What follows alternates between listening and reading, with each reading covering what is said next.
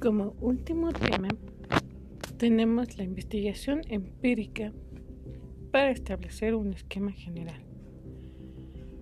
Mm, vamos a dar la definición o una definición aproximada de lo que es una investigación empírica, ya que ésta se basa en experiencias en el contacto con la realidad.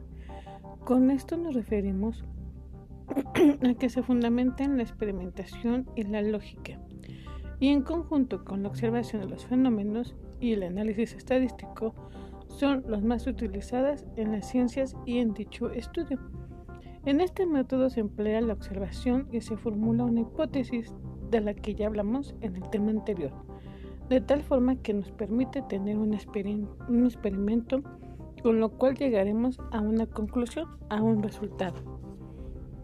Dentro de los tipos de métodos empíricos están la observación, en la cual percibe directamente del objeto la investigación y permite conocer la forma efectiva y efectiva para que después podamos describir, analizar las situaciones sobre la realidad del estudio.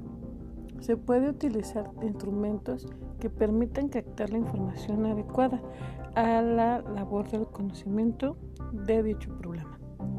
También tiene elementos que conforman el proceso de observación que tienen que ser claros, como el sujeto que investiga, el objeto que se estudia, los medios con los que se da la observación, los instrumentos que se van a utilizar, el, marco teórico que se está desarrollando y que se está estudiando.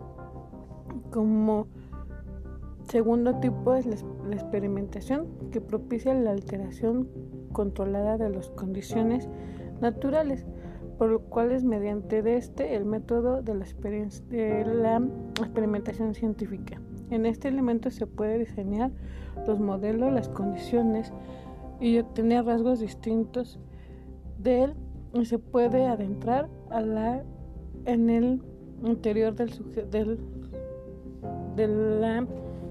del estudio.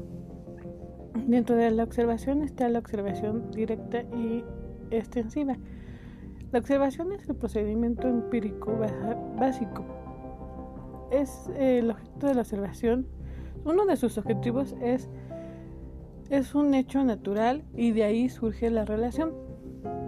Es hecho, observación y dato.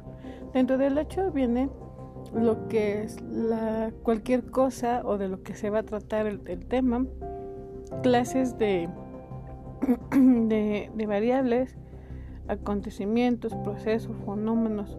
Dentro de la observación también se, se ve lo que es un instrumento, cuestionarios, entrevistas y encuestas. Estos nos arrojan un dato.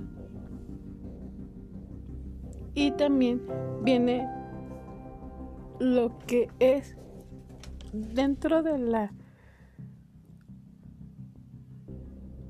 observación también viene, nos, nos fundamenta para hacer un esquema, que es aquella estructura lógica del trabajo de investigación en el cual aparecen enunciados, ideas principales y secuenciales que nos servirán para, de orientación para la recolección de los datos que están organizados de manera lógica y sistemática. Como requisitos para desarrollar un esquema debe de ser pertinente, adaptable al problema de estudio, lógico, debe de inculcar una manera racional, debe de ser flexible. Su objetivo es tener una visión clara y exacta del problema. Debe de ser reflexivo, debe de ser productivo y para el análisis del investigador y que pueda ser discutido eh, con algunos especialistas, especialistas en el tema. Tipos de esquemas están el cronológico, que es todo aquel acontecimiento anterior o sucesivo, el analítico, que es la estructura de ideas y estructurales, y la estructuración del problema, es la base de la conexión con la formología. Dentro de nuestro